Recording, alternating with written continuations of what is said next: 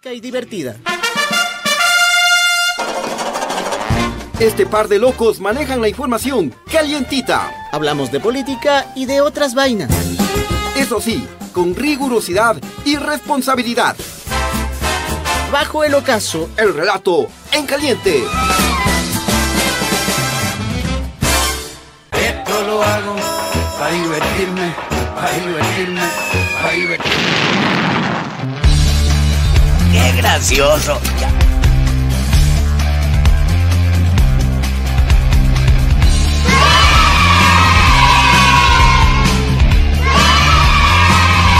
Muy buenas tardes, queridos amigos de Radio Pichincha. Bienvenidos, como siempre, abajo el ocaso en este miércoles 31 de mayo. Se nos acabó el mes, el quinto mes del año. Hola, mi querido Quinto. Chano, ¿cómo estás?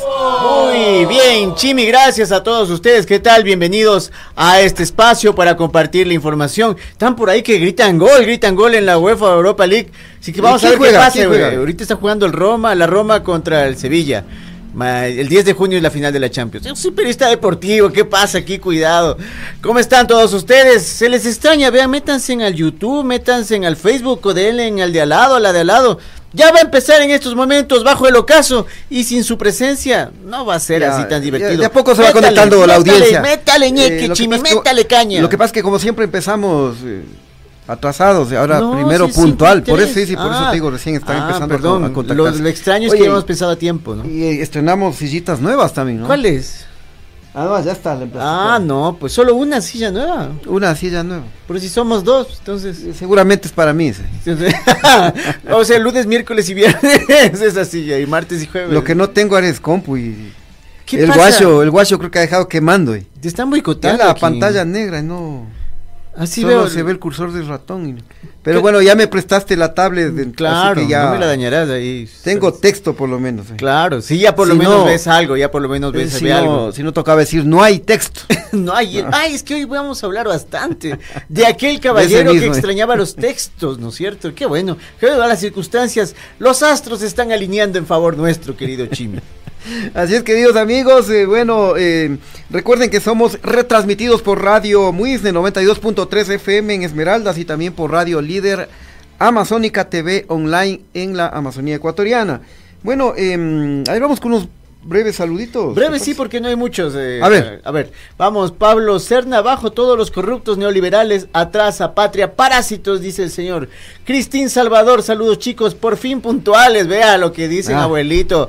Contra de todos, la puntualidad del primer defecto que hay que tener. Para Cristín Salvador, Marisa N, buenas tardes. Vini Good, nos manda ahí unos saluditos. Enrique Urbina, buenas tardes al mejor informativo de la tarde. Debemos ser nosotros, ¿no es cierto? Saludos desde la ciudad de Ambato. Grace R, buenas tardes, Adrián y Juan Carlos, desde Ponciano Alto en Quito. Hola, Adrián. Eh, Juan Carlos también, qué bueno. Que se acuerden de esos nombres, ¿no? De Chimichano por ahí. Saludos, distinguidísimos periodistas. Quien controla a la fiscal, ella se presenta como una reina de la alta alcurnia, dice Astolfo S, Alicia Naranjo y como siempre un Juan Cabezas molestando por ahí en el cachondeo. Muy bien. A ver, por acá también tengo unos saluditos en el Facebook Live. Angie Coveña nos dice buenas tardes, saludos desde el Carmen Manabí. Teresita Vega nos dice saludos desde Dinamarca, siempre pendiente de las noticias nefastas que suceden en el gobierno pirata de Lazo, dice. Pirata, Pirata, ¿no? pirata. Ya. La del pirata cojo. A ver, Rosa María Delgado nos dice buenas tardes, amigos. Dianita saldrá bien librada. La Universidad Central seguro ya está amenazada y como mm, por todo lado está esta corrupción, la Universidad Ce- Central se salva, dice. ¿no? Hay novedades Vamos también al respecto de ese tema. Sí, ya, ya les vamos a contar. Anita Zavala nos dice saludos, Nayade Fernández. Hola chicos, buenas tardes. Saludos desde la provincia de El Oro. Eh, ¿Quién más tenemos por acá? Está bastante gente en Facebook, ¿ah? Sí, Raúl Ricaurte, saludos chimichanos, durazos. Aquí estamos, atentazos. Eh, yo es, eh, a ver, Jo es Jova. Para Micaela de Dani Gómez de Maceo, es siempre manda saluditos Para- a la para Micaela, a la Mica de parte de Dani. Claro. De parte de Dani Gómez. Somos cupidos de alguien, al menos. sí, Servimos sí, de sí. algo en esta vida, por lo menos. ¿Cuántas parejas habremos unido acá ya? Un montón, ¿no? O habrán, se me habremos separado también. Lo contrario, ¿no? a ver, eh, sigo por acá con los saludos. Raúl Ricaurte. Eh, a ver, no, ya dije. Oye, vino una señora hoy a regalarnos Ah, galletas. Sí, sí, a ver, a ver, ya, ya, ya lo comentamos, eh, acabamos estos saluditos. Cleme Jaramillo, buenas tardes chicos, saludos. Magdalena Hurtado, saludos chicos, me encanta el programa, son confiables, nos dicen. ahí. El Pavel, el amigo Pavel El, el, el- Calahorrano. ¿El burgomaestre o el calorrano nomás? Calahorrano. Ah, ya, saludos. El- no, no, el, eh, compañero Claro, fotógrafo, fotógrafo, distinguidísimo universo, fotógrafo. comercio, gran fotógrafo. Del hoy claro, también. claro, del hoy, Y sí, piloto de motos era. Sí, sí. cómo no. Es- A ver, Luis Fernando Suaznavas, Salmache, saludos desde Quito, Quitumbe, súper atento, el vecino ha sido. Ah, tú eres por allá, de Sí, sí, Quitumbe, sí, ¿no? yo- Sí, sí, yo soy de, rápido, yo soy de Viena, de, de- Claro. de Yo Viena al también sur. soy de Viena, yo soy de Polco. Ah, Polco Comité. a ver, finalmente Mario Alarcón nos dice buenas tardes desde Guayaquil. Ya, hasta ahí, hasta ahí los saluditos. Ah, sí, eh, eh, quisiera mandarle un saludo por el nombre, pero es que nos coge a la hora más complicada que estamos armando el programa. Vino acá a la emisora una, una, Una señora, señora, una dama. amable oyente, nos trajo galletitas, ¿no? Chocolate. Pero nos fue jalando las orejas, Sí, por aquel chiste Porque que ya dice- no vamos a hacer. porque dice que a veces somos vulgares. Entonces yo decía que acá es el, Yo el también. malcriado. Yo le eché la culpa No, no, a la, ese ya no está. yo le eché la culpa a la Bibi. No, no, gracias, gracias por esas galletitas. ¿no? Claro. Ya. No, y gracias No, también por los consejos, está muy Sí, bien, por sí, supuesto. sí. Porque hemos de ser menos vulgares. Yo hace rato que lo intento, pero no puedo. Por esta vez lo voy a lograr. Muy bien. Bueno, eh, listo entonces ya con los saluditos. En el Control Master nos acompaña como siempre el abuelito Radio Pichincha, el Javi Bisuete. Y en la transmisión digital el Fer Calderón. Ya, antes de empezar, ¿qué, qué conmemoramos hoy día? Vámonos a Sangolquí que están de fiestas. Sí, sí, sí. Un 31 de mayo de 1938 no- alcanza la categoría de cantón esta hermosa ciudad, la segunda urbe más poblada, cuya fecha de cantonización es justamente hoy. Así, ahí están en, con un clima agradable, seguramente 17 grados centígrados, buenas hosterías, restaurantes. Nos vamos a las rieras del río Pita y sus 18 cascadas a celebrar que están de fiesta ya en Sangolquí. De entrada tiene cero. ¿Por qué? Sangolquín no es cantón, el cantón es Rumiñahui. ¡Ey, qué menso! Repitamos. Así que me equivoqué, no importa. Pido dis- ofrezco disculpas porque además hoy es el Día Mundial sin fumar. Por eso que Ah, hoy, es el Día Mundial sin, Claro. sin fumar. Te tocó no fumar hoy. Sí, no fumo. Ah, no fumas, eso está Solo- bien. Solo está bien. tengo vicios húmedos, no tengo secos. Eso es pulgar también. ¿no ¿Sí fumabas? No, no, no me sale a mí. No. No me, no me ha gustado nunca. ¿Tú? Eh, en la universidad, una temporada fumé un poquito, porque siempre inquietan ahí. Pero Claro. no, no, hace muchos años. Sí, sí, sí, no, y a mí me gusta No, el, sí. el habano, me gusta el... Pero El ¿cómo voy a comprar en esta crisis económica? Voy a estar comprando. Hay que primero comprar la leche, el pan, todo eso primero, antes de un habano. Pero alguna vez sí con, con mi esposa salíamos así por el sector del multicentro, comprábamos un habano así fumando, llegando a la casa ya con las, la- las amígdalas inflamadas. Pero es rico. Bueno, la gente no fume, por cierto. Sí, sí, Ya. hay que dejar el vicio. Claro. Bueno, listo, entonces, eh, dicho esto, vamos a las noticias. Échale la presentación, mi querido abuelito. Información en caliente. Ay, ay, a ver, eh, bre- brevemente, antes de empezar con las noticias, oye, me, me mandan una fotografía de un borrachito. O sea, pues está medio parecido a vos, ¿no eres vos? Oye, ese man está conocido, loco. Qué guapetón, ¿no? ¿Dónde te sorprendieron ahí? Ay, esto es el sábado, si no me equivoco, en el- justamente en el bicentenario. Pero estaba sobrio. Eh, hasta ahí sí, claro, Porque lógicamente. esa carita. Es que no sabía que me estaban tomando la foto. ¿quién, quién, quién tomó la foto? ¿Vos, Chimi, tomaste No, la me, foto? me- me acaban de mandar. ¿Me estás persiguiendo, Chimi? No, me acaban de mandar. oiga. Si quieres te la firmo la foto, loco. ah, no, Bueno, no, muchas gracias, está muy bien que me tomen fotos. Sí, mucha gente me saludó y me preguntaban por el churri. Eso es lo que pasó realmente. ¿Y qué es el churri? Yo digo, ya estoy yo ahí. No, ¿qué es el churri? Me preguntaban otra vez. Ya va a volver, ya va a volver. en- Tengan paciencia. Bueno, listo, entonces ahora sí. ¿Qué ha pasado el día de hoy? Cuenta. Vamos ahora sí con la información, siendo las 5 de la tarde y 11 minutos, más bien estamos a tiempo, extrañamente. Mira, lo que ocurre es lo siguiente, vamos a hablar del tema político y de un tema relacionado también con lo penal. El ex asambleísta y pana del expresidente Lenín Moreno, Daniel Mendoza, salió ya en libertad después de cumplir el 60% de su pena y acceder al régimen semiabierto concedido por la Unidad Judicial de Garantías Penitenciarias de la capital. Ah, mira tú, ¿no?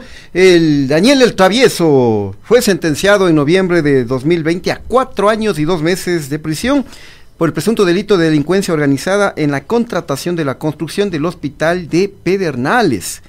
Y estaba metido también en la- el reparto de hospitales, con la María Paula Claro. Romo. y con- Y había fundado un movimiento, ¿no? Un movimiento Claro. propio que ya Y era impulsar. panísima, Mira, panísima de Lenin Moreno. Mira, ahí está. Ese es el matrimonio de él, si no me, si no me equivoco, ¿no Sí, es cierto? sí, sí, sí, exactamente. El asesor Cuesta, ¿no? El principal invitado, eh, ahí, Lenin Moreno, se pegaba Ah. arroz con huevito. Sí, ¿qué, qué me ha perdido ahí? A mí nada más el huevito.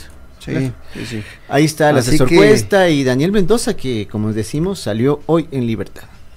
Así es.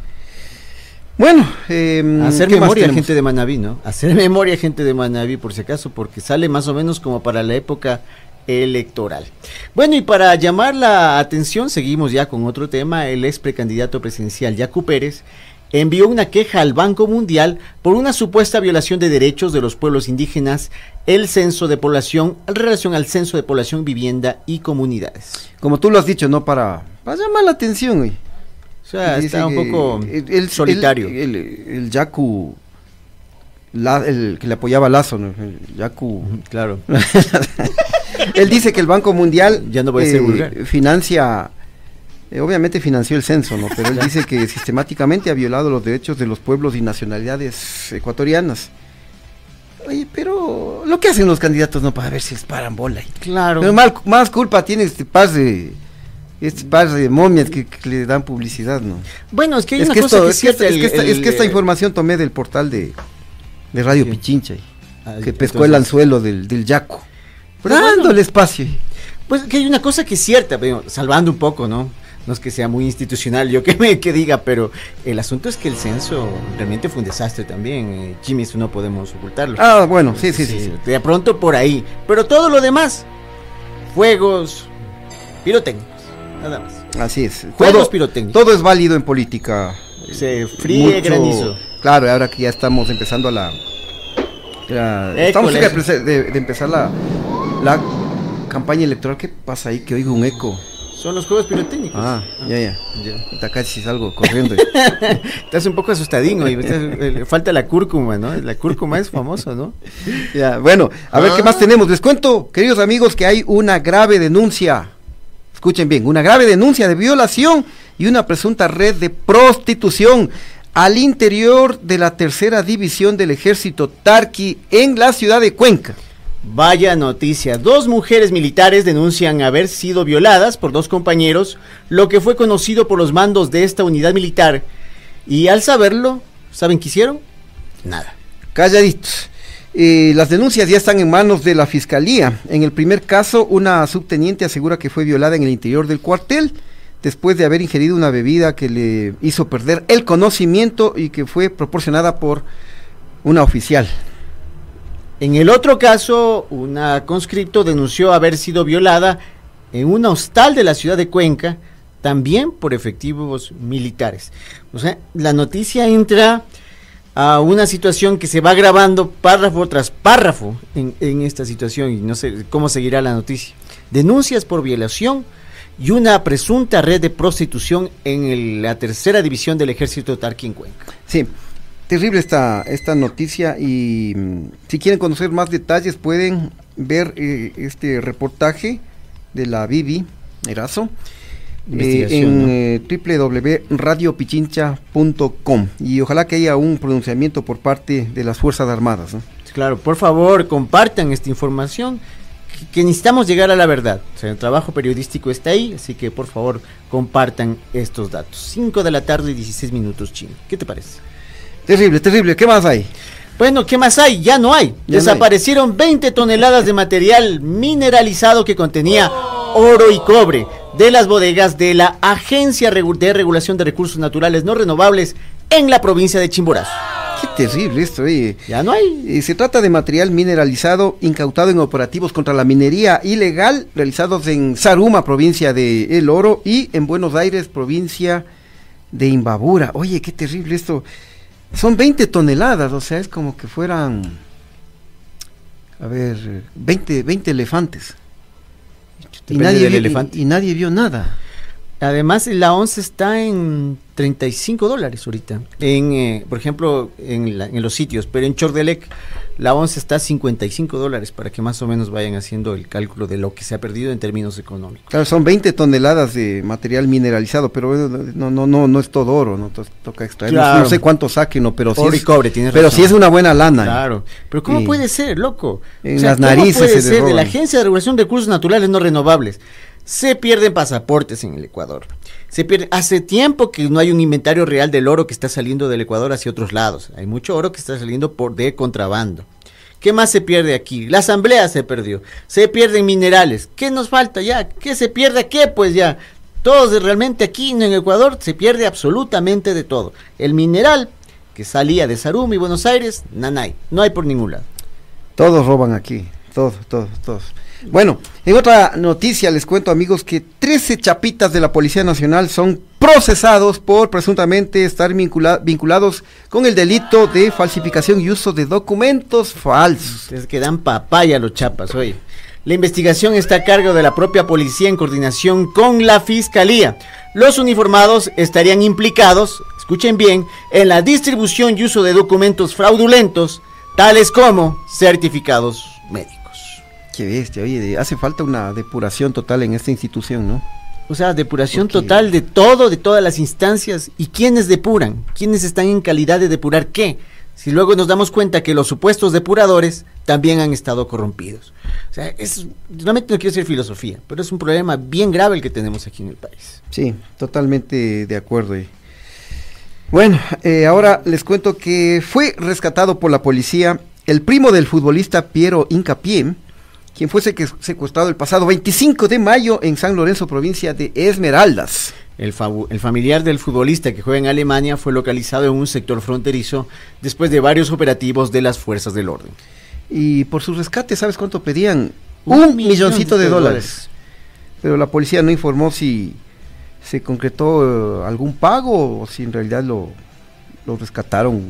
Me hace acuerdo ¿Qué del caso de, del familiar de Carlos Tenorio, ¿no? Otro futbolista de la selección ecuatoriana que también fue secuestrado. Me parece que fue el hermano o el padre, no recuerdo bien, que también eh, pasó por una situación así. En el caso de Piero Incapié, destaca la juventud de este muchacho que está destacando en el fútbol alemán y que hasta hace poquito estuvo jugando la semifinal de lo que hablábamos ahorita, del torneo que ahorita están jugando ya la final, que debe haber ganado alguien. Eh, Piero estuvo en la semifinal.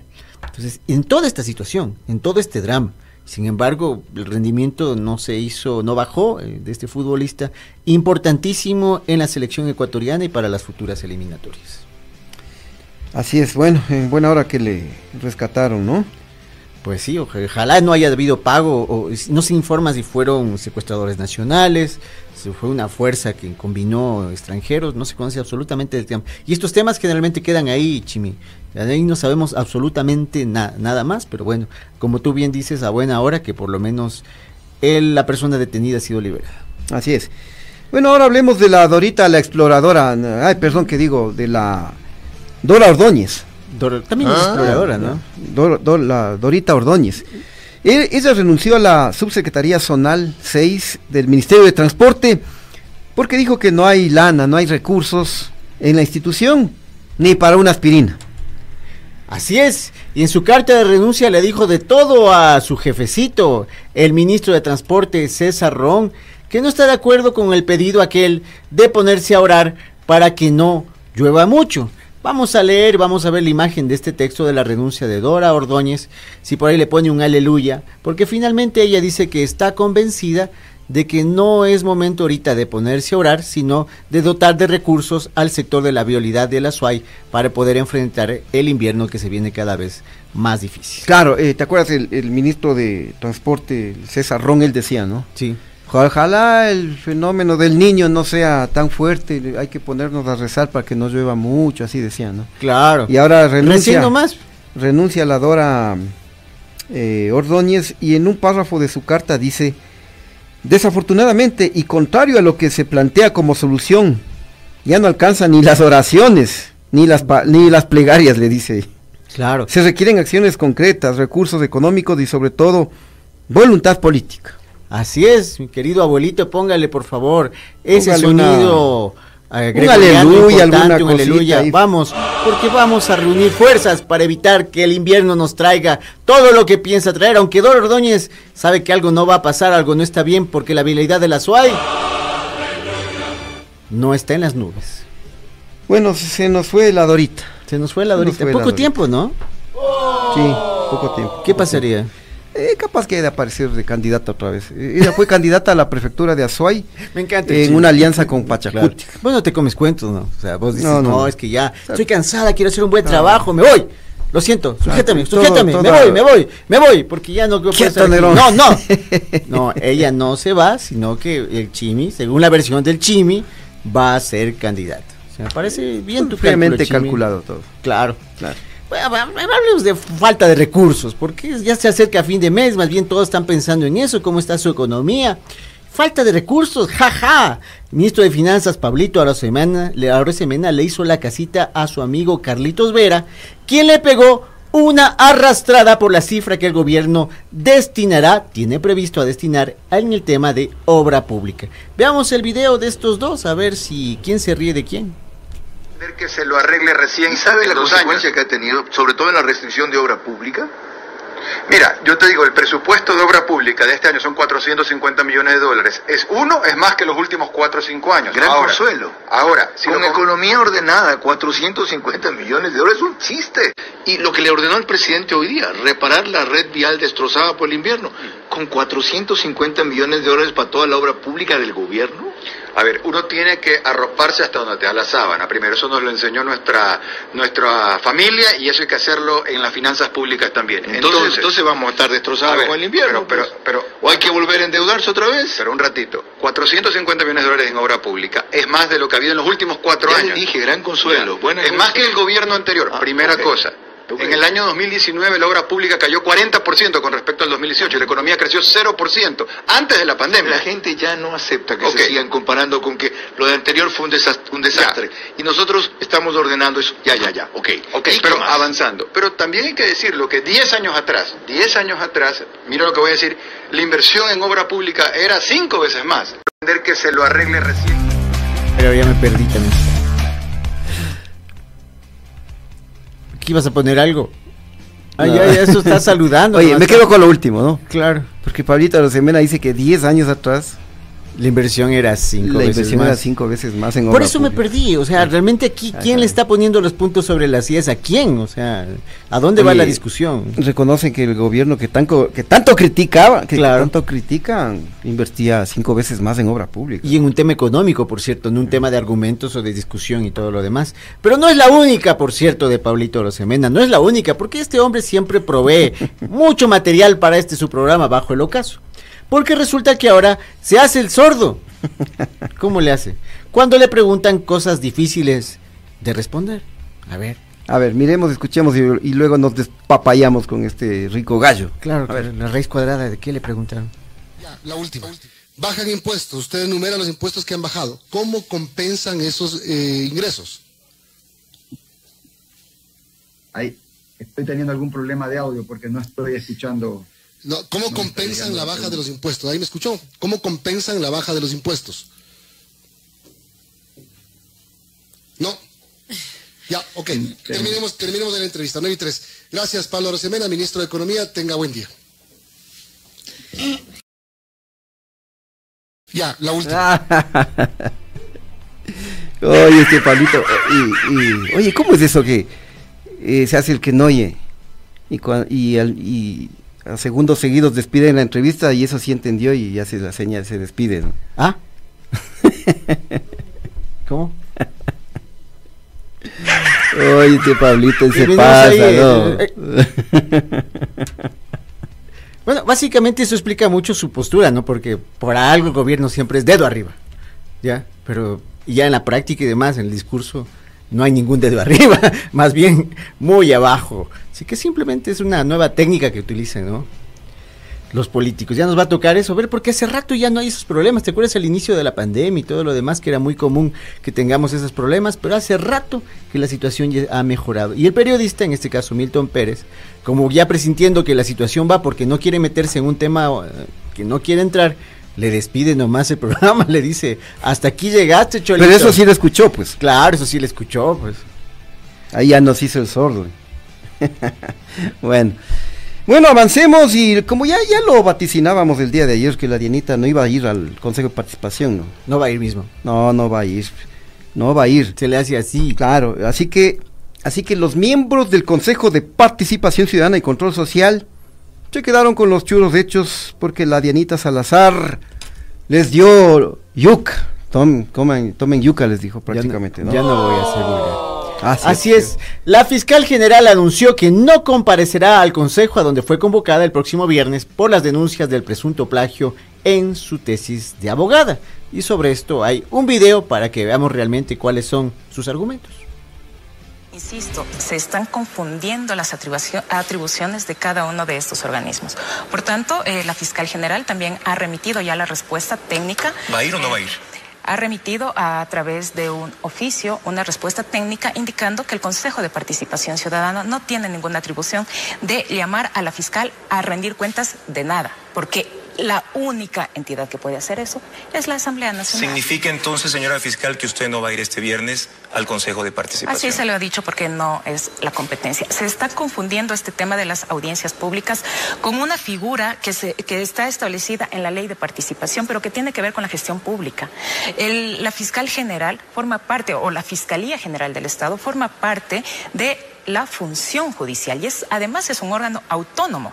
Y esto viene concatenado con este informe de recomendación del día de ayer que circuló a través de redes sociales y que por eso también nosotros levantamos nuestras alertas, que no se puede eh, suspender a la fiscal general del Estado o al fiscal general del Estado, porque el fiscal general del Estado no forma, de la, no forma parte de la carrera fiscal, de la carrera Ahora- judicial. Yo fui designada, en este caso, para un periodo toma. Habla como la roca, ¿no? Habla de sí mismo en tercera persona, o sea, habla de ella y habla de la fiscal general del Estado. Es una estrategia, ¿no? Para que vean que, que están hablando de una institución, de un cargo, y no de ella personalmente. Le dijeron tanto eso que lo utilizó durante toda la entrevista. La fiscal, la fiscal, ella en tercera persona, como que ella fuera la institución y fuera la única fiscal que ha habido y que habrá. ¿Ya? Estamos hablando de usted directamente, le estaban preguntando a usted, pero bueno, esas entrevistas son más bien para dorar la píldora, ¿no? Eh, sí, o sea, son pactadas ya previamente para lavar la, la- lavar la imagen, lavar la cara de- Claro. de, un funcionario, en este caso de la fiscal.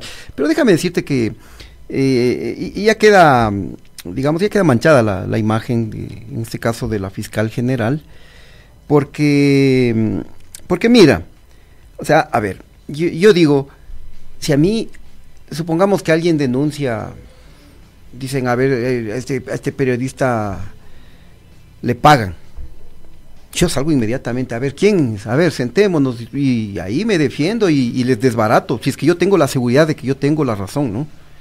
Pero si no tengo la razón, saldría a victimizarme, Claro. saldría a decir atentado a la libertad de expresión, es que quieren callarme. quieren- No, pues, eh, a ver, yo, cualquier funcionario, me llaman al, co- al Consejo de Participación, yo voy y les desbarato con mis argumentos. Y Sí salgo, la conciencia y limpia. salgo, y salgo con la frente en alto. Claro. Me llaman al Consejo de la Judicatura o a donde sea y yo voy. Y les desbarato. Pero ahora, ¿por qué esa actitud? Porque sabe que tiene el respaldo político. ¿Sabes a, qué- a quién me recuerda esto? El entonces Contralor, eh, Pab- el Pablito Celif. Acuérdate que a él le, le- le removieron del cargo. Claro.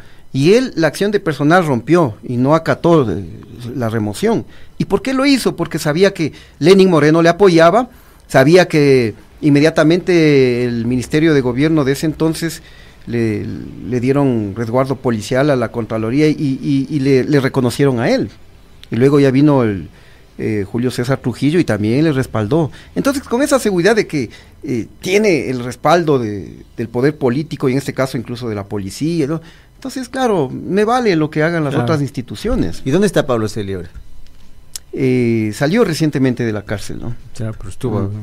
Entonces, juicio político y todo. yo ¿no? creo que, bueno, yo no soy para juzgar si hubo plagio, ¿no? Eso compete a los organismos correspondientes, pero yo sí, yo como asesor de, de un ministro, de una autoridad, yo nunca les diría que, que rehuyan a, a enfrentar, eh, a dar los argumentos, eh, mucho menos que callen, ¿no? Porque cuánto tiempo no, no, no ha hablado y ahora sale en una entrevista eh, que ya, ya se ve que es eh, Claro. planificado, ¿no? Con Ecuavisa. eh, eh, eh, Ecuavisa no hace entrevistas en la noche. Claro. Y es de horario triple A, de mayor sintonía. Y, y vaya, qué, sorpresa justo en la entrevista. Además, es, es una oportunidad, si quieres. Señora fiscal, demuestre sus alcances académicos, su, sus nivel de conocimiento, sus lecturas alrededor del problema de la justicia y de la fiscalía. ¿Cuáles son sus proyectos, sus metas? ¿Qué autores usted maneja? ¿Qué reflexiones usted puede realizar? ¿Qué lecturas cruzadas alrededor de lo que pasa en la región puede usted desarrollar? Sorpréndanos. Estamos dispuestos a escucharle y valorar todo lo que usted nos puede enseñar en términos de fiscal y legal. Estamos esperando de la oportunidad de escucharle, porque finalmente es la fiscal. Voy a utilizar los términos y la forma de conjugar su cargo, su, su puesto, los verbos que usted tiene. Usted es la fiscal. Esperamos que nos sorprenda, pues. Que nos diga qué bestia, qué gran fiscal que tenemos. ¿Qué otras obras tiene usted escritas? ¿Qué otros talentos ha desarrollado? Sorpréndanos, queremos oírla. En Radio Pichincha puede ser. Bueno, eh, bueno, oye, y para variar le caen con otra denuncia. Del- ¿Cuál? Del, propio colectivo Acción Jurídica Popular. Le caen con otra denuncia a la de Anita Salazar. Así veo. Una nueva denuncia. Pues sí, existe una nueva denuncia más actual. En esta ocasión, como bien lo dice Chimi, se denuncia que la fiscal general plagió, escúchenlo bien, un 25% en un artículo científico publicado en 2022 por la revista Derecho Penal de la Universidad Central. Veamos este video donde intervienen dos miembros de este colectivo explicando cuál es la situación alrededor de este nuevo plagio supuestamente de la fiscal. El país exige respuestas y la verdad.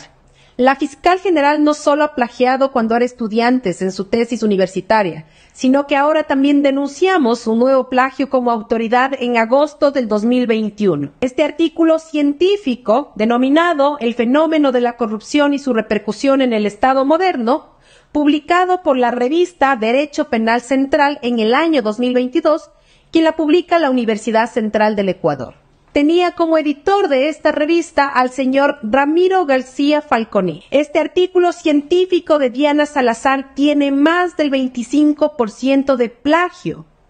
Y lo, y lo más grave de esto es que por lo menos el 15% de plagio viene de una tesis del año 2020, que es de un estudiante de la Universidad Politécnica Nacional. Pero aquí lo sorprendente es que la directora de tesis de este estudiante de donde copia Diana Salazar es la hermana de la fiscal general del Estado, la señora Yasmín Salazar Méndez. El resumen que se suele poner al principio de un artículo se refiere al contenido del mismo. Este artículo se refiere a la política en el derecho penal frente a la corrupción. Pero, oh sorpresa, el abstract, que es la traducción en inglés del resumen, se refiere a otra cosa, que no tiene nada que ver con el contenido del artículo. No es posible que académicos hayan salido a defender que no importa que haya copiado la señora fiscal en el 2005. Bueno, también copió en el 2021. Yo he sido profesora de metodología de la investigación científica desde hace 20 años. He dado clases en México, en varias universidades y aquí también en Ecuador. También sé que... Son varias cosas, ¿no? Mm, Sí, pero bueno, em, ya lo dijo, ¿no? La fiscal no va a acudir al Consejo de Participación, eh, ya le desbarató al Consejo de la Judicatura, como yo decía, eh, porque sabe que tiene el respaldo Claro, político, político. del presidente de la República, Guillermo Lazo, de la policía. De los medios. De, lo- de los medios especialmente, ¿no? Eh, acá sería bueno que nos dé una entrevistita. ¿no? Claro. Eh, Y- bueno. y, mete en la colada también a la hermana de la fiscal, ya que por cierto, colega periodista y que también es editorialista de un medio de comunicación eh, digital. Y lo otro es que es interesante. El abstract, que simplemente es el resumen de lo que presenta ese artículo, parece que se refiere a otro artículo. O sea, ya sin pies ni cabeza. Bueno, eh, nos pasamos un poquito porque ya debíamos ir a la pausa. Nos vamos a la pausa, queridos amigos, pero antes de ello les recordamos que si estás buscando ese toque personal y de calidad, Industria EGN Textil y Publicitario puede ayudarte a encontrarlo porque ofrecemos eh, la confección y diseño de camisetas y uniformes deportivos para empresas, instituciones o emprendimientos. Además, hacemos realidad tus ideas y las personalizamos en cojines, camisetas, buzos, jarros, gorras y esferos. Y por supuesto también te ayudamos a diseñar tu espacio con vinilos adhesivos y decorativos para colocarlos en cualquier superficie. Solo tienes que escribirnos al celular 0984 43 71 34. Somos fabricantes, industria EGN, nos esforzamos por ofrecer excelencia bajo tu perfección. Contáctanos ahora. Bueno, vamos a la pausa y ya regresamos con más noticias de otras vainas y a polémica que va a estar Claro. buenaza, ¿no? Porque Pongamos aquí un cuadro. Don Lenin Moreno ya tiene su cromo en el salón amarillo, ¿no? Pongámosle en el croma, el cromo. Bueno, pongamos. Ya, así que de eso les vamos a contar. ¿Cuándo volvemos? Volvamos, no se vayan amigos.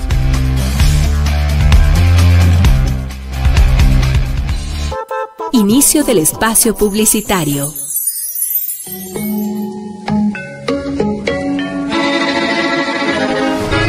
Cada mañana hacemos periodismo con responsabilidad. Cada mañana hacemos periodismo con responsabilidad. Miramos a todos los costados, más ahora cuando Ecuador está viviendo tiempos complicados, oscuros. Aquí no prefabricamos libretos, conversamos entre todos y todas y arrancamos el diálogo colectivo con ustedes, nuestra audiencia, quienes han hecho de este el programa líder de opinión de las, mañanas.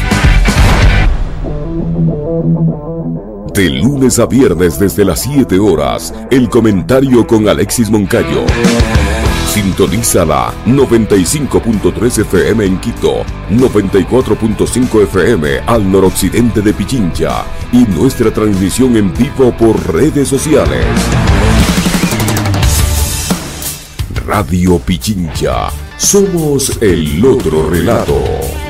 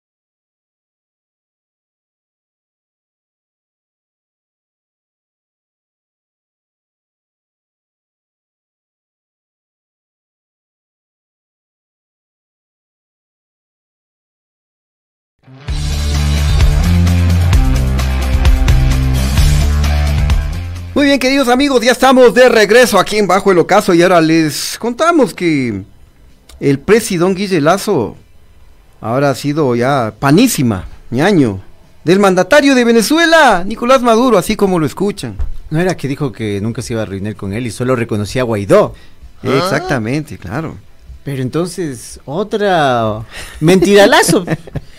Otra mentira lazo, porque a ver, aquí tenemos una imagen eh, de la cumbre de jefes de Estado de los países sudamericanos Oh. realizada en Brasilia, en donde se vio a los dos mandatarios compartir momentos amenos. Claro. Oye, capaz que Maduro le estaba preguntando el secreto para Disolver la asamblea. curarse tan pronto de la próstata. Ah, también, claro. Están sosteniéndose de la silla el presidente y el otro, en cambio, parece que no que le quiere utilizar la silla para darle en la cabeza. Realmente porque los dos tienen exactamente la misma postura corporal. O sea, es más, creo que más atención pone Madura a lo que dice Lazo realmente. Sí. Se habrán dicho, hola, no creas todo lo que dice la televisión, la gente no me quiere en Ecuador. Yo sí quería reunirme contigo, Nicolás. Sí, y mira, y aquí le pegamos justamente un tuit de Guillermo Lazo cuando era candidato, ¿no? A ver. De hace algunos añitos, porque ahí, ahí decía que nunca se reunirá con, con Maduro y ahora toma. Mira lo que decía eh, en agosto del 2014. Ahí estoy leyendo. Guillermo Lazo decía, esto es en su cuenta de Twitter. Ajá. Si Rafael Correa quiere que me reúna con Maduro o Castro, no lo voy a hacer. Ya, Ya con, está, ñaño. con Castro sí, ya di poco El de- difícil, el- pero Maduro ahí Le está. recibió en Guayaquil a Guaidó, ¿no? Claro, le invitó, es más, sí, era la- a, la, a la Asunción, ¿no? Que lo- cuando subió al, al poder.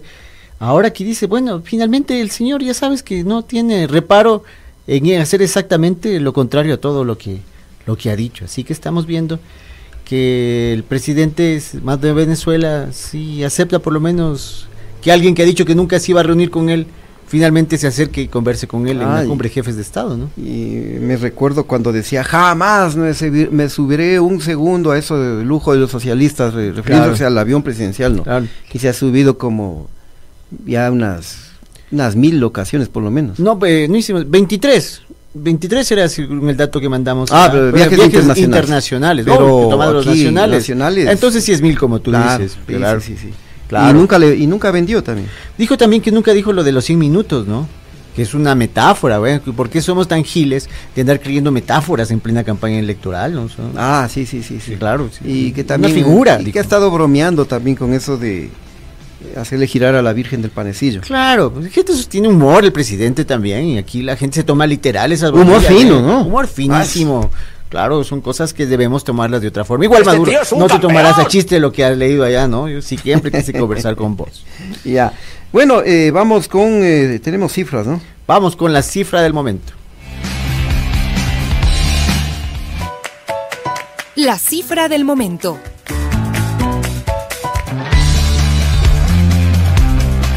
A ver, ¿qué dicen los números, mi querido Chano? 772 millones de dólares, Chimi, es cantidad irrisoria, pequeñita, es lo que el gobierno le adeuda a las prefecturas del país por concepto de devolución de IVA generado y también por el concepto de equidad territorial, es decir, que le corresponde a los territorios de todo el Ecuador. Sin embargo, el gobierno dice, y lo hizo a través de un comunicado, que absolutamente todo está pagado, es más, se ha pagado el doble de lo solicitado por los gobiernos regionales y que no hay deuda pendiente. Y ahora, como decía nuestro Será, amigo, pero será de creerle ese comunicado. Ya con tanto cuento. Pues están reclamando 24 provincias, están reclamando el, el en general. De ser que tienen alguna algún criterio, algún documento para sustentar lo otro. Lo otro es una declaración básicamente lírica, ¿no? De lo que ha dicho el gobierno. Otra cosa es tener el sustento, creo yo. Al menos no creo que se estén en estos en estas cifras, en estos montos, no creo que quepa realmente un tema de, de mentira pública y a ese nivel, ¿no? Bueno, hasta ahí las noticias. Ah, te, tengo algo más por acá antes de ir a la polémica de hoy. Les cuento que eh, los trabajadores de, de Diario El Comercio paralizaron sus actividades. Ya. Hoy día paralizaron, ya se cansaron. Porque no les pagan varios meses, ¿no? Eh, y en esas condiciones seguían trabajando. Acuérdate que este medio impreso estaba, la, la versión impresa estaba saliendo únicamente ya lo- los domingos. Claro, era pequeñita el tabloide. Y se mantenía más eh, con la versión digital, pero ahora ya ni eso. Los trabajadores se cansaron y dijeron, hasta aquí llegamos. Y además mañana ex trabajadores que también les adeudan más de eh, ocho meses. Ocho meses. eh, el pago mensualizado de sus liquidaciones. También los jubilados van a realizar plantones y otras acciones de protesta. Qué lamentable. ¿Y dónde Qué está el ministro de Trabajo? El, eh, se me fue el nombre. El ministro de- no, no, no es tan El, importante eh, realmente. el- el Patricio Donoso. el Patricio Donoso, pues. El oso donoso. O sea, exactamente, pana. O sea, en estos temas, como son amigos, son cercanos, los fantasmas y los osos están del mismo lado, hermano. Están absolutamente del mismo lado. Bueno, solidarizamos con los colegas y amigos de Diario El Comercio. Lamentable, ¿no? Sí. Hay dos cosas que te quiero decir. La primera, que aquí eh, acepto la rectificación, me dicen que es el, el gramo de oro el que está a 75 Ah, dólares. ya. El gramo de oro, no la onza. Y lo segundo, que me dicen que Yasmín Salazar, hermana de la fiscal, no es colega periodista. Es PhD en Ingeniería Industrial, es matemática de la Escuela Politécnica donde da clases, pero además es editorialista de un medio de comunicación. Ah, en Por eso pensé que era Primicias, ¿no? en primicias. Ah, sí. ya, ya. Pero no ha sido periodista, es PhD. O sea, Ah, perdón. claro, alto nivel, high level. A otro nivel. Ya. Bueno, ahora sí. Dale la presentación de la polémica de hoy, mi querido abuelito.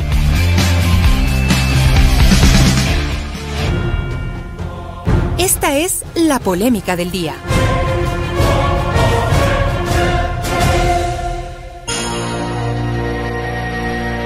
Bueno, y como ya lo anticipamos, queridos amigos, eh, la polémica de hoy se titula Lenin ya tiene su cromo en el salón amarillo, así como lo escuchan. Está sentado de lado, como acabando de comer langosta, sushi o caviar. Tiene la mirada al frente, como si estuvieran al frente la María Paula Romo o el torerito Roldán, ¿no? El fondo es negro como si atrás se hubiera colocado su esposa, la Chío, con esos trajes franceses y aquellos collares que alguna vez fueron parte del museo de Carondelet. Y como no podía ser de otra manera, luce flamante la banda presidencial, ¿no? La que a propósito siempre le quedó grande, le quedó grande, muy grande, al punto que un grupo de esos hilos finísimos sobresalen por la parte trasera, trasera de la obra. Sí. Esta es una breve descripción, breve podríamos seguir si quisiéramos, de la última obra de la maestra Ina Moreno, la hija más talentosa de nuestro expresidente Lenín. Y ahora vamos a ver ese cuadro que ya está junto a otros cuadros importantes en Carondelet. Ahí está llegando el cuadro, lo estamos viendo en estos momentos. Ese señor ya va a estar junto a Eloy Alfaro, a Velasco Ibarra y tantos otros. Es un honor para el Ecuador No, no exhibirle honor, a, claro, claro, por supuesto. a un, un un expresidente de ese talante, pues. Este tío es un campeón. Y él mismo hizo el anuncio, ¿no? Eh, a través de su cuenta de Twitter. Dijo, se ha realizado la entrega de mi retrato para exhibirlo en la galería presidencial del Palacio de Carondelet. Gracias a mi querida hija Irina por su trabajo muy, muy profesional. Me va a hacer llorar, güey. Sí, sí, a mí también. Oye, me pero va la Ina no es la que también está involucrada en esto del, del eh, caso Sinohidro. Sí, son, son varias Ina. No, no, pero la que pintó es la, la Ah, Irina. Ah, no sé si es la- directamente. Pero Sí, sí, sí, sí. No sé, está ahí, pero de que sabe pintar, si es que hizo ella, no está mal.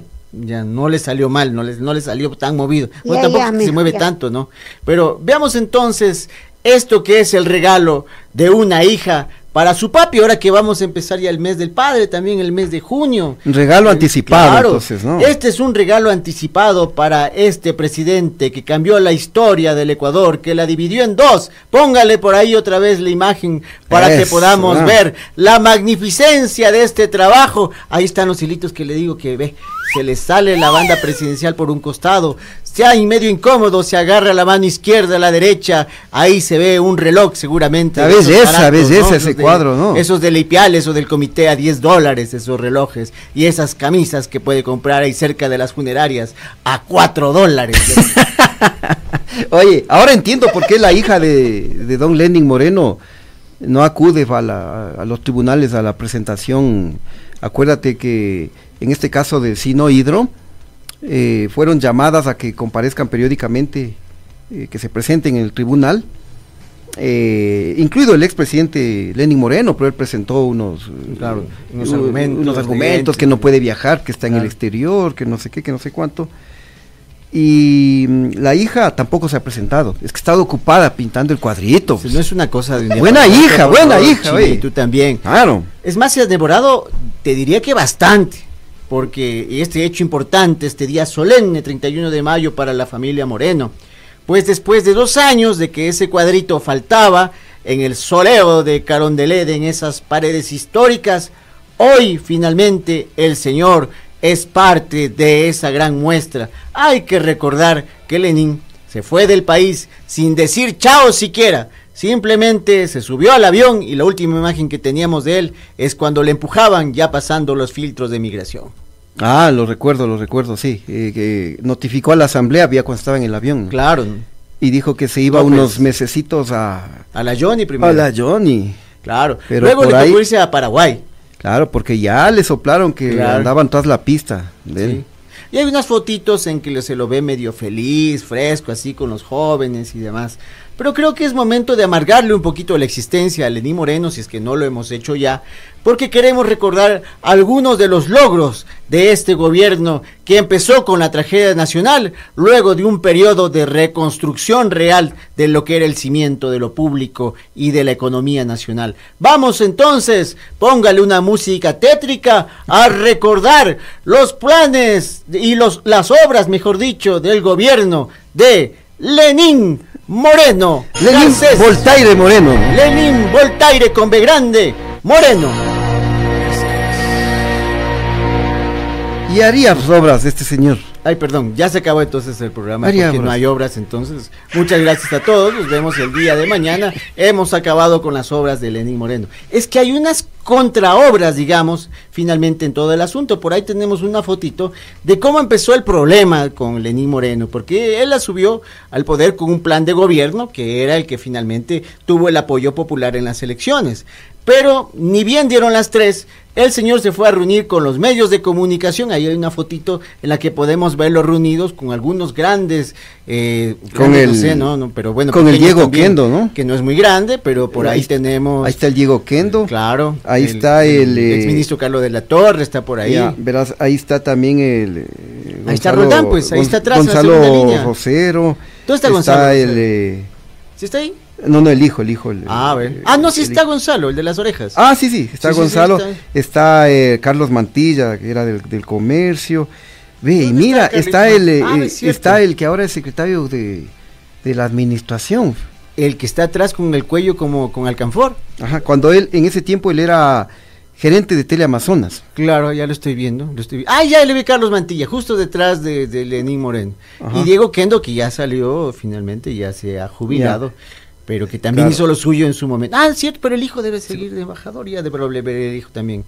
Tuvieron Creo que sí, claro. Ah, te decía que ahí está el, eh, Sebastián Corral también. Claro, sí, sí, sí. sí y sí. ahora secretario de la administración de, de Lazo, mira. Claro, por si acaso sí. que es todo el círculo, es el mismo. ahí. Lenin Moreno y Lazo. Lenin Moreno Garcés. Bueno, hay vasos comunicantes de un lado y del otro. Creo que eso queda bastante claro. Mira la hora, Chimi, tenemos poco tiempo. A ver, dale, dale. Vamos también a algo que es inolvidable, que es la persecución a los co- a los a los coidearios del movimiento de Lenín Moreno, movimiento que finalmente también arruinó. Por ahí tenemos una imagen donde le dice al expresidente Correa que no se esconda en las fronteras, que él le va a ir a buscar con el flaco querido que está a su costado y que él va a enfrentar el desafío de llevar el país a nuevas alamedas. Finalmente Oye, nos pedía- dejó le- pero- hundido en la, en, la, en la laguna de la alameda. Oye, pero ¿cómo es eso que Moreno le pedía a Correa que no se esconda en las fronteras y ahora él anda escondido en Paraguay? Ah, además, Chimi, qué buen punto. Oye, llévate un chocho por ese punto porque realmente está haciendo lo que él criticaba,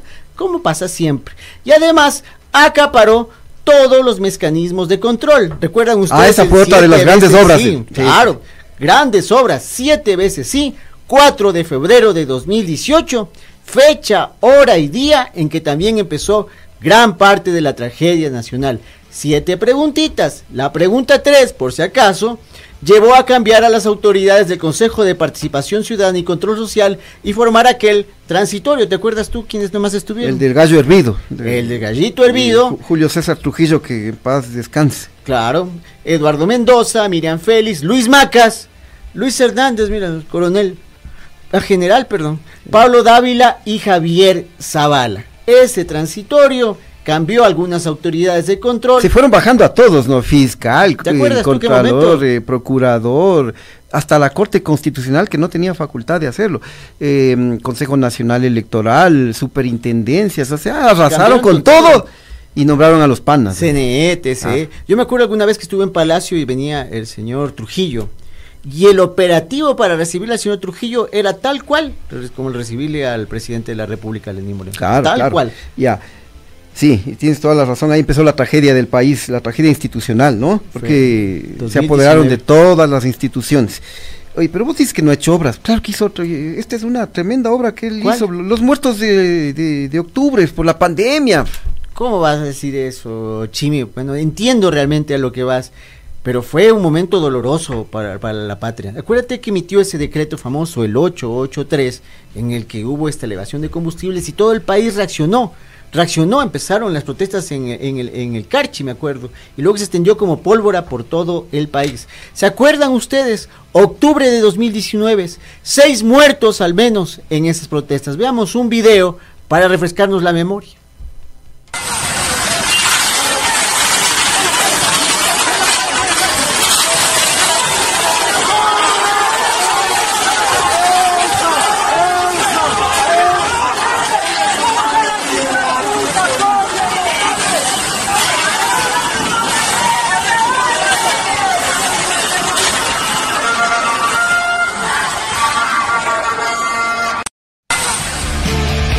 Tienes razón, eh, esa fue la brutal represión del paro de, de octubre de 2019. ¿Cubriste, ¿Cubriste ese evento? No, en ese tiempo no estaba, estaba en el desempleo. Yo. Sí, sí. yo también creo, verás, pero eh, porque yo llegué al otro medio de comunicación eh, en 2020, ya, pero eh, este hecho sí, sí estuve en algún momento participando en las calles y te puedo decir que igual como ciudadano, como todos, lo seguí con muchísimo dolor lo que le pasaba a nuestro país, al de ustedes, al mío, al de todos. Y luego ya como periodista, no puedo olvidarme jamás de lo que hizo el señor Richard Martínez, que se le ocurrió pagar más de mil millones de dólares en plena pandemia. Esa fue otra gran obra, ¿no? Tremenda obra, inolvidable. Es tan recordada la obra que el señor Richard Martínez tiene como tuit fijado su carta de renuncia el momento que dejó el país y se fue a trabajar a un organismo internacional. Ahí está la imagen, querido amigo, mírale. Dice, de mi consideración, le va a escribir a Lenny Moreno, quita de mi consideración, yo escribo a mano, querido presidente, sí, de puño y letra, querido presidente, hago oficial mi renuncia al cargo de ministro de Economía y Finanzas. Renuncia antes, pues renuncia antes, antes de meternos en ese lío. Y la asamblea con una lentitud nunca le siguió juicio político, ya cuando se les ocurrió hacerlo, ya el señor se había ido a pasar cafés en Washington, loco. Claro, él, eh, esto de haber pagado tanta plata, eh, esto fue para que le den el puestito de mm, vicepresidente de países del, del BID. Claro. sí. ¿Sabes cuánto ganaba ahí? No me digas, no quiero saber. 30 mil dólares Te que No mensuales. quiero saber. Ya. 30 mil dólares mensuales. Lo que vos, vos ganas en, en 10 años. eh. O sea, ni en el monopolio gano yo eso. eh. 30 mil dólares. me dices. ¿Qué es? Realmente es una cifra pornográfica, te digo. Cierto que ya no voy a ser vulgar, perdón. ¿Ya? El último tema, y no menos doloroso para todos, fue el pésimo manejo de la salud aquí en el país. ¿Ya? Se dio vía libre a la- al robo, a la corrupción. Acordémonos de la avioneta que se estrelló en Perú, donde estuvo Salcedo. Donde estuvo esa gente que ya no volvió. El caso de la señorita Jocelyn Mieles y todo eso. Claro, y el, el reparto de, de hospitales, el, eh, estas eh, ramas de, de corrupción también, la venta de insumos, eh, la vacunación VIP. El hospital de Pedernales. Se ha hecho un montón de obras de Lenin Moreno, así que bien merecido ese cuadrito que ya está en Carondelet y que deberían abrirlo al público para que vaya y lo contemple vaya a visitar. y se tome una fotito ahí. llevando tomates, cuadro, llevando claro. algo de pronto para agregar a la decoración, digo yo, porque realmente vale la pena agregarlo, eh, ayudarlo también públicamente, ¿no? Hay una imagen con la que queremos cerrar esta, esta emisión que nos ha cogido un poquito el tiempo, en donde vamos a recordar lo que fue la pandemia en Guayaquil, esa tragedia, Chimi, no podíamos creer todo esto que veíamos, cantidades, cantidades de personas eh, fallecidas, cuerpos que se olvidaban o se abandonaban, más bien dicho, en la calle porque no había quien los atienda, quien los recoja. La alcaldía de Guayaquil dedicada a echarle la culpa al gobierno, el gobierno dedicado a echarle la culpa a la ONU, que no llegaban las vacunas, que no llegaban las mascarillas, que no llegaba nada. Y ahí está, una persona cuyo cuerpo ha sido abandonado en la calle, en la vía pública, con un letrero que dice hemos llamado al 911 y no hay, supongo yo, quien atienda. Mm, bueno, se nos fue el tiempo, 18 horas en punto. Nos vamos, queridos amigos. Nos vemos mañana, mi querido Chano. Que Pásenla bien, queridos amigos, y no se vayan porque ya viene el mundo según el rock and roll acá en Radio Pichincha. Acto, acto pide contacto, acto, acto contacto. Todas dicen que me aman. Oh, oh, oh,